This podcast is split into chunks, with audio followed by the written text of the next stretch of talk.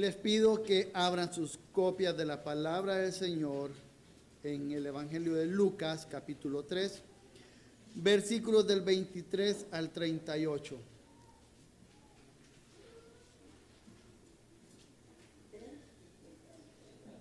Lucas 3 del 23 al 38.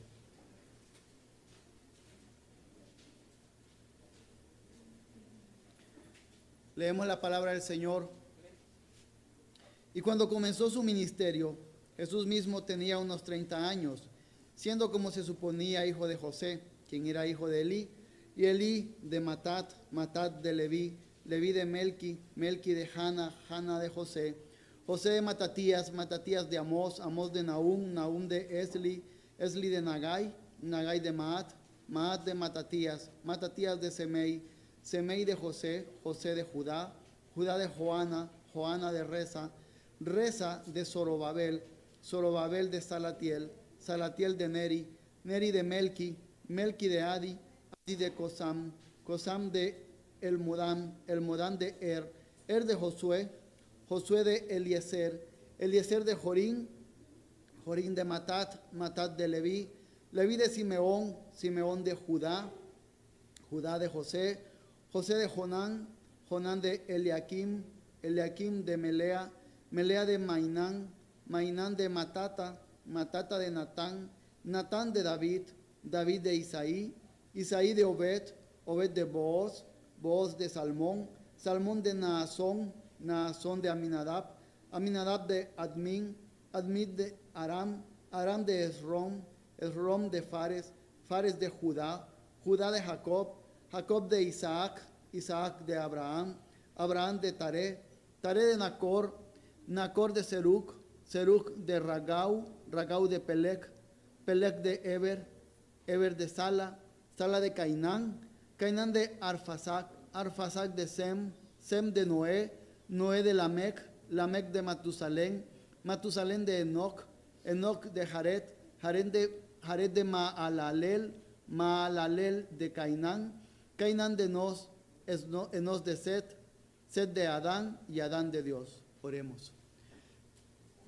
Oh Señor, tú eres poderoso y tu palabra refleja tu carácter. Es tu mensaje revelado a nosotros. En este momento te pido que permitas que sea tu Espíritu Santo guiando a tu pueblo. Y no salga palabra mía, Señor. Y si saldrá algo que no edificará a tu pueblo, deténlo. Permite que recibamos esta palabra también con buena disposición, de modo que al terminar podamos entender la maravilla de la obra de Cristo y nuestra dependencia de Él. En el nombre de Jesús. Amén. Ustedes, si alguna vez han buscado algún empleo o saben de alguien que anda en búsqueda de empleo, se dan cuenta que existe algo que se llama currículum vitae u hoja de vida, comúnmente en español así se le dice. Y en este lo que se colocan son las credenciales de la persona, todo aquello que se considere importante para cubrir el puesto de trabajo al cual está optando. Su nombre, su dirección, sus estudios. Y todo aquello se agarra y se calza contra lo que se solicita en el puesto. Pues lo que hemos tenido hasta acá, hasta este capítulo 3, es justamente una hoja de vida que muestran cómo Cristo cumple los requisitos para ser el Mesías Salvador de la humanidad. Recordemos, por ejemplo, lo que hemos visto, como un ángel anuncia a una joven de 13 años aproximadamente que siendo virgen será madre del Salvador del mundo. Además, este ángel en las otras narraciones de los evangelios se le aparece a José diciéndole, hey, esto es así. Vemos de igual modo el anuncio del, Elías que vendría antes del Mesías siendo cumplido en Juan el que bautizaba. También vemos como el anuncio de un rey es dicho a pastores que nadie esperaría que recibieran este anuncio por muchos ángeles que cantaban paz en las alturas, paz en la tierra, gozo para todos. Vemos también otros evangelios como sabios, desde muy lejos vienen porque se dan cuenta cómo una estrella anunciaba al Salvador. También vemos nuevamente a Juan el que bautizaba indicando que Jesús, que el Cordero, el Salvador, venía detrás de él y él no era digno ni siquiera de atar sus sandalias. Y todo esto bajo la promesa del Espíritu Santo, que si nos vamos, nos remontamos en el pasado, lo vamos a encontrar desde Génesis, cuando la caída se da. Viene la redención, viene la promesa de redención, se anuncia desde ahí. Y el Espíritu Santo obrando a lo largo de la palabra de Dios, asegurando que esta redención se cumpla. Y finalmente hemos visto la semana pasada cómo este Cristo es hijo de Dios. Una vez que Él sale de, las, de, recibir, cuando Él se presenta y entra a las aguas y recibe el bautismo, cuando Él sale a la vida pública en su ministerio, estamos viendo que este linaje, esta descendencia de Dios, este hijo de Dios, es anunciado. Y así vamos llegando y vamos viendo cuáles son todos los requisitos para ser el Mesías, cómo se van cumpliendo en Jesús. Y hoy, cerrando este capítulo, llegamos y vemos otros requisitos que muestran que se cumplen en Jesús y que Él es el Mesías. Y lo primero que vamos a ver es versículo 23. Y cuando comenzó su ministerio, Jesús mismo tenía unos 30 años. Aquí el texto no nos está diciendo que tenía exactamente 30 años, nos dice que tenía unos 30 años. Pero aquí hay un punto a lo cual está apuntando Lucas, que como vimos es un gran historiador. Él se empeñó en dar una narración correcta de aquello que se ha creído. Y esto lo que hace es recordarnos y remontarnos hacia el Antiguo Testamento, porque no debemos nunca olvidar que la redención es una sola historia. No hay dos historias, una que aplica a un pueblo y otra que aplica a otro pueblo. Es una sola historia de principio a fin. Y lo que encontramos muchas veces en el Antiguo Testamento son sombras de lo que se revelaría en Jesucristo. Entonces si leemos números, se los leo acá, números 4 del 1 al 3 dice, entonces el Señor habló a Moisés y a Aarón diciendo, haced un censo de los descendientes de Coat de entre los hijos de Leví, por sus familias, conforme a sus casas paternas, de 30 años arriba hasta los 50, todos los que se enlistan para servir en la tienda de reunión. Ahí mismo, versículos 46 al 48 leemos, todos los enumerados de los levitas a quienes Moisés y Aarón y los jefes de Israel contaron, por sus familias y por sus casas paternas, de 30 años en adelante hasta los 50 todo el que podía enlistarse para servir y hacer el trabajo de transportar la tienda de reunión. Fueron 8.580. Notamos con esto que el inicio del servicio de un sacerdote eran 30 años. Ahí es cuando estaba comenzando, es cuando esta persona había madurado a tal punto que ya tenía los conocimientos, y no solo conocimientos, sino que el carácter probado y necesario para poder iniciar el servicio en el templo, en ese momento en el tabernáculo. Y es así que Lucas, lo que está haciendo aquí, y aquí hay un punto importante que debemos siempre de entender, y es una lástima que muchas veces en la tradición más popular de nuestro país, se separa la palabra de Dios.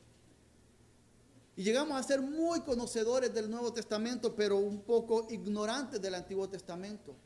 De modo que cuando los primeros cristianos, que eran judíos étnicamente, leían este tipo de cosas, ellos entendían lo que estaba pasando. Y entendía que Lucas estaba diciendo, esto es lo que un sacerdote está comenzando a hacer. Es un sacerdote que está saliendo a la vida pública para comenzar su servicio. Y es uno de los aspectos que estamos viendo acá. Ahora bien, pero esto no es todo. Si nosotros leemos segunda de Samuel 4:5, vemos que dice 30 años tenía David cuando llegó a ser rey. Reinó 40 años. Estamos viendo también que los judíos entenderían que David en esa, a esa edad comenzó a reinar ¿Y quién era David? Era un rey. Era de donde vino el pacto davídico, la promesa de un rey que reinaría para siempre. Entonces, además de apuntar hacia un sacerdote, Lucas quería que sus lectores entendieran que estaba apuntando hacia un rey. Pero luego vemos también en Ezequiel 1.1. Sucedió que en el año 30, al quinto día del cuarto mes, estando yo entre los desterrados junto al río Quebar, los cielos se abrieron y vi visiones de Dios. Los teólogos y estudiosos coinciden con que cuando dice Ezequiel 100 sucedió que en el año 30 se está refiriendo a su edad, a los 30 años. Entonces estamos viendo una referencia en donde Jesús inicia su ministerio cuando tenía unos 30 años, de modo que está apuntando a los tres oficios que Jesús cumple, que es sacerdote, rey y profeta. Sumándose esto a las credenciales que ya hemos visto, a las credenciales de ese puesto, por decirlo de alguna forma, hablando en el ambiente empresarial, contra los del aspirante. Y estamos viendo cómo Jesucristo está mostrando, se está mostrando a Jesús una vez más, que Él cumple todos los requisitos para ser el Mesías, el Salvador.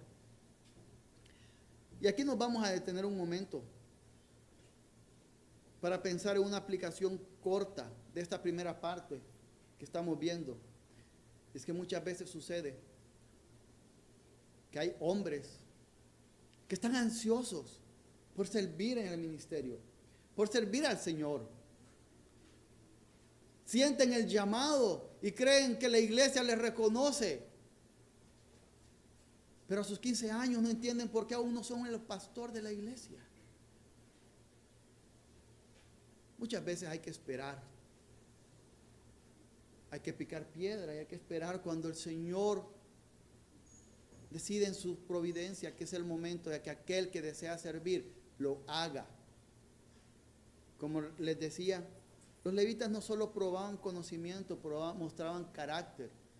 Y si hablamos de carácter, hemos visto cómo en las predicaciones de Josué sobre Primera de Samuel, David en toda su vida va desarrollando carácter, el carácter que necesita para ser un rey.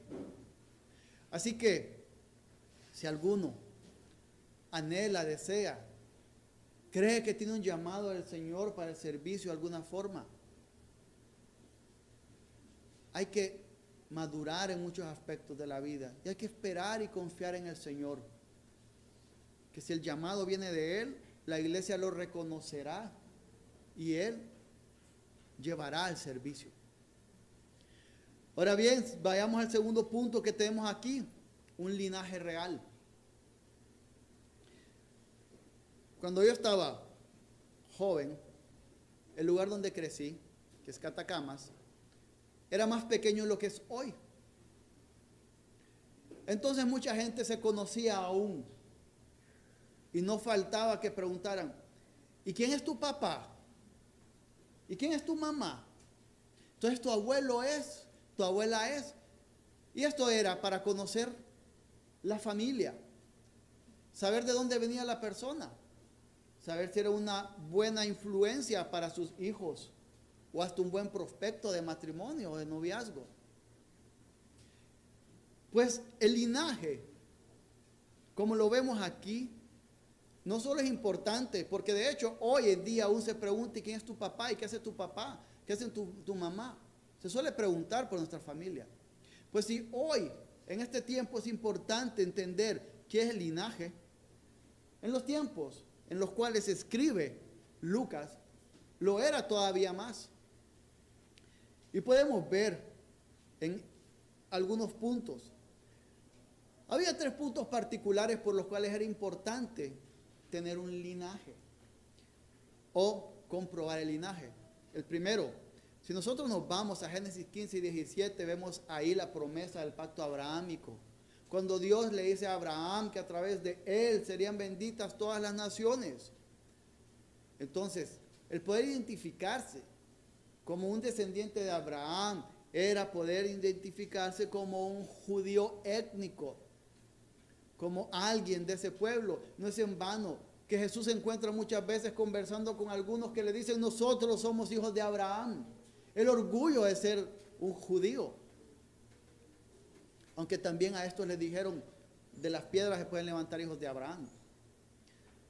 Otro aspecto importante lo vemos en Nehemías 7, una vez que las murallas son levantadas, leemos en los versículos 61 al 64. Y estos fueron los que subieron Telmela, Tel Arsa, Kerub, Adón e Imer, aunque no pudieron demostrar si sus casas paternas o su descendencia eran de Israel. Los hijos de, de Laía, los hijos de Tobías, los hijos de Necoda, 642 y de los sacerdotes, los hijos de Abaía, los hijos de Cos, los hijos de Barzilai, que había tomado por mujer a una de las hijas, una de las hijas de Barzilai, Galadita, con cuyo nombre fue llamado. Estos buscaron en su registro de genealogías, pero no se hallaron y fueron considerados inmundos y excluidos del sacerdocio. Aquí tenemos que Nehemías es movido por el Señor para hacer para hacer un levantamiento, para ver las genealogías de todos los que estaban sirviendo en el templo. Y acá encontramos el segundo punto, porque era importante mostrar la descendencia, que algunos no lo pudieron hacer y fueron excluidos del sacerdocio, se consideraron inmundos. Entonces aquel que no podía certificar su linaje no era digno del sacerdocio.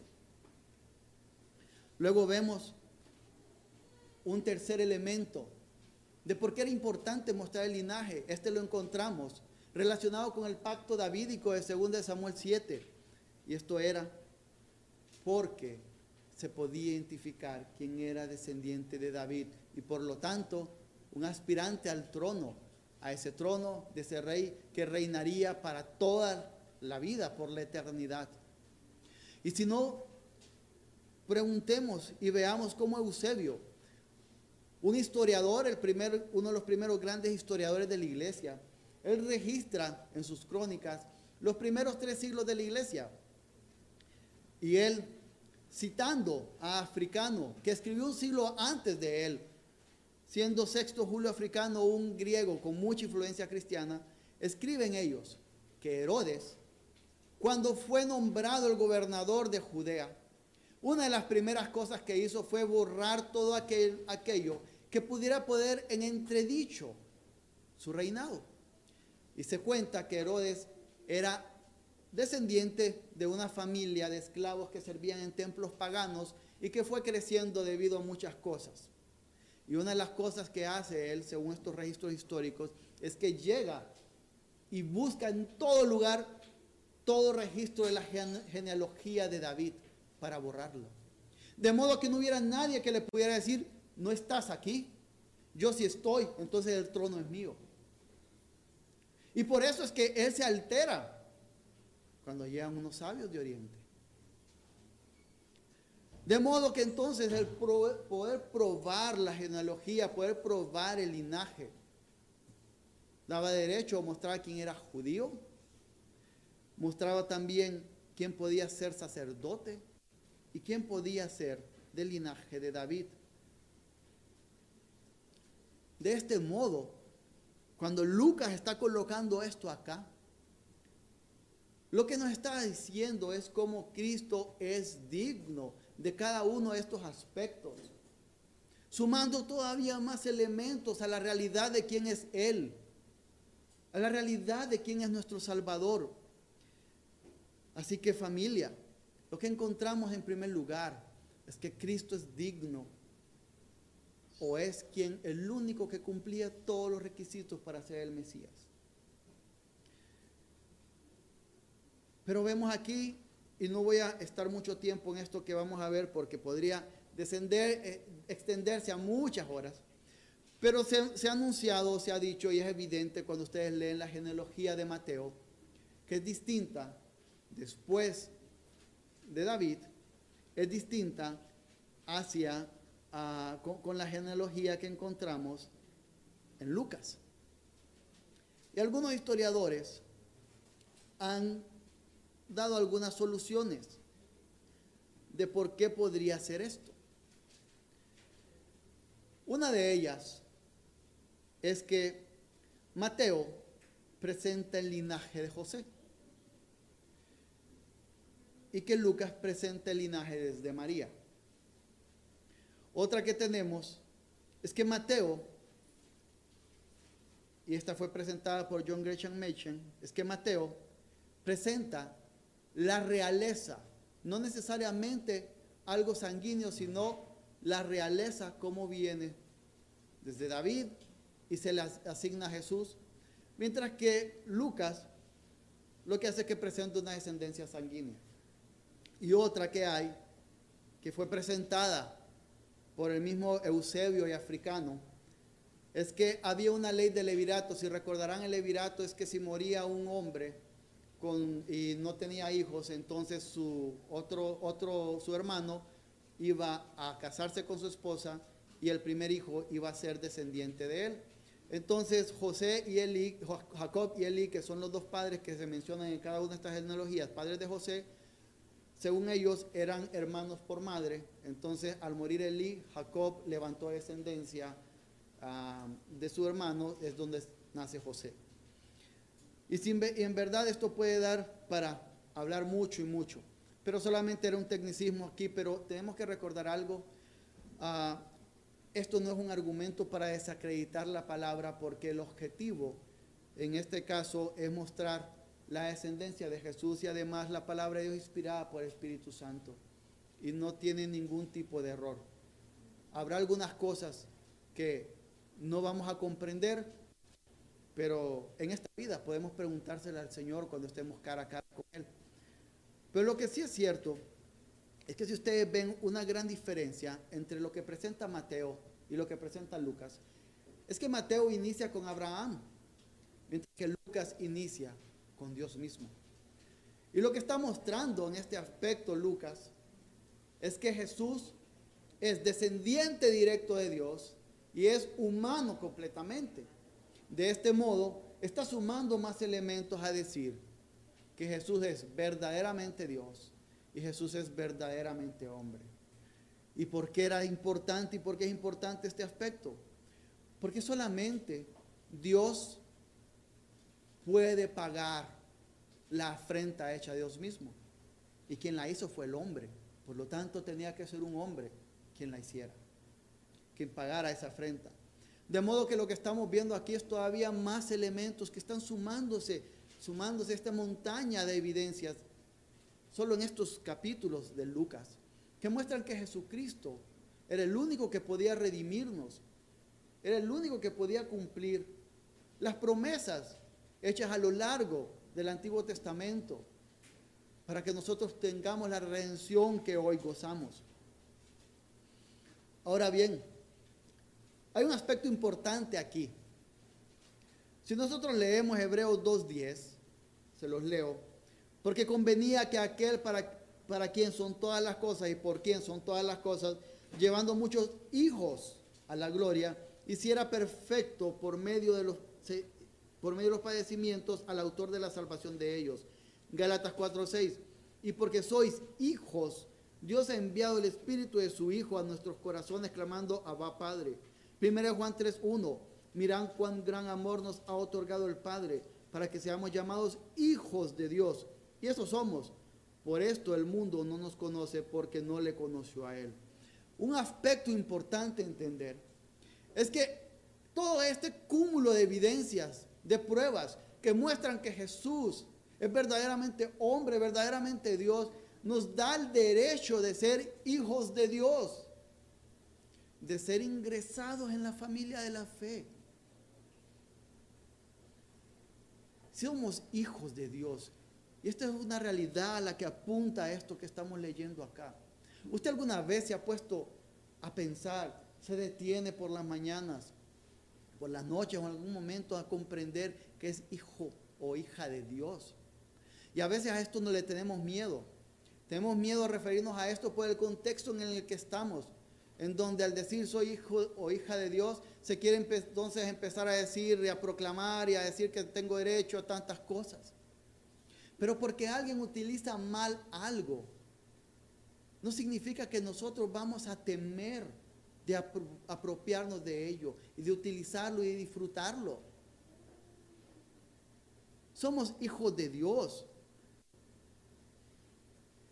Y al ser hijos de Dios podemos regocijarnos en algo. Podemos regocijarnos en que en esta lista de personas que están aquí había una promesa que se estaba cumpliendo y que cada hijo que iba naciendo, cada persona que se sumaba a este linaje, estos 75 nombres que están aquí, lo que estaba haciendo Dios era asegurando que en un momento Cristo viniera y hubiera esperanza para nosotros. Cada invasión, cada guerra, el exilio, el regresar a una tierra, el sufrir, el morir cientos o miles en distintas batallas, el ser conquistados por imperios, el tener reyes que no eran del linaje de David. Todo esto, habían las condiciones para que se acabara todo un estirpe, para que no pudiese haber esperanza para nosotros. Pero Dios preservó un linaje para que hoy nosotros podamos estar acá disfrutando de ser hijos de Dios. Meditemos en las maravillas del Señor. No sabemos nada de muchos de los que están acá. Pero lo que sí sabemos es que Dios les preservó para que pudieran asegurar esta descendencia. Ahora bien, familia, si Dios aseguró en su fidelidad a Él mismo que nosotros podamos estar hoy siendo hijos de Dios, esto apunta a dos cosas. Cada persona que es hijo, que es parte de una familia como hijo, tiene beneficios o promesas y tiene obligaciones siendo hijo. Y pensemos en algunos de los beneficios o de las promesas que tenemos siendo hijos de Dios. Sin ser exhaustivo, quiero que esta noche meditemos en lo que nos dice en Mateo 28 cuando se da la gran comisión que Cristo estará con nosotros todos los días hasta el fin del mundo. ¿Acaso no es maravilloso pensar que Cristo no solo cumplió una obra, sino que está con nosotros en cada instante? En esos momentos cuando ustedes luchan contra sus pecados, cuando luchamos contra nuestros pecados, cuando luchamos contra enfermedades momentáneas o crónicas, cuando estamos enfrentando el desempleo o la falta de ingresos o un problema, Cristo ha prometido estar con nosotros hasta el fin porque Él garantizó que seamos hechos hijos de Dios. Y en eso debemos descansar. Pero además también vemos que en Juan 16, Cristo mismo promete que Él al irse vendría el consolador. El Espíritu Santo que muere en nosotros, que nos anhela celosamente y que nos ayude en cada momento de la vida. Y que incluso en esas circunstancias, en esos momentos, cuando cayendo de rodillas no salen palabras de nosotros, intercede por nosotros en oración. Nos redarguye de pecado cuando nosotros estamos en ruta directa hacia el pecado. Nos detiene. También en Juan 14 Jesucristo dijo que hay una morada celestial esperando a cada uno de nosotros. Que Él iría a preparar morada. Un día, como leíamos hoy, cuando Josué predicaba primero de Samuel y decía, y leíamos que David dijo, sí, Saúl va a morir o en una guerra o por viejo. Un día vamos a morir. De algo vamos a morir. Pero hay una morada celestial esperando para aquellos que hemos creído en Cristo. Y eso debe ser digno de gozo, de regocijo para cada uno. E incluso de esperanza para cuando mueren los seres que amamos en el Señor, saber que compartiremos nuevamente con ellos. Tenemos también que hacer hijos. Romanos 8 nos dice que todo, todo, toditito, todo nos ayuda para bien.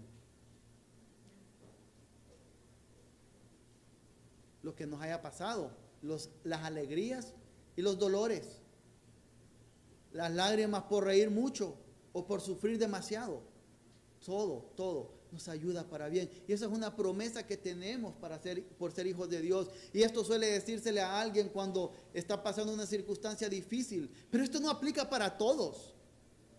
Esto no aplica para aquel que no ha creído en Jesús. Esto aplica para nosotros. ¿Por qué? Porque Dios preservó este linaje del cual salió Cristo, quien asegura que seamos hijos de Dios. Así que cuando estemos en lo más difícil de cualquier circunstancia, recordemos que eso nos ayuda para bien. Y si esa circunstancia nos lleva a muerte, hay una morada esperando por nosotros. Cerraremos nuestros ojos aquí y los abriremos inmediatamente en la presencia del Señor. Pero también, al ser hijos, hay obligaciones que cumplir. Hay obligaciones que, a las que somos llamados. Vivir en santidad es una obligación que tenemos como hijos. Aborrecer nuestro pecado. Actuar no para que las obras nos salven, sino para que las obras reflejen a Cristo.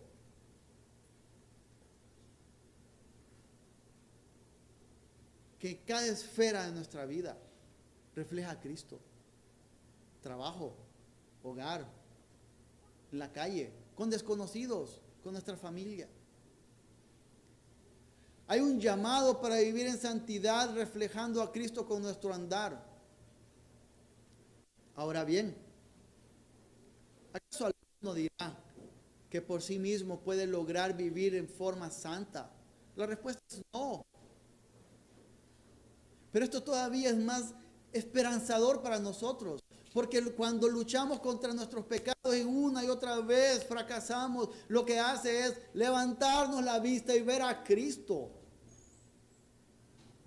Ese Cristo verdaderamente hombre, verdaderamente Dios, que nos comprende y que en Él podemos cumplir las demandas de un Dios santo.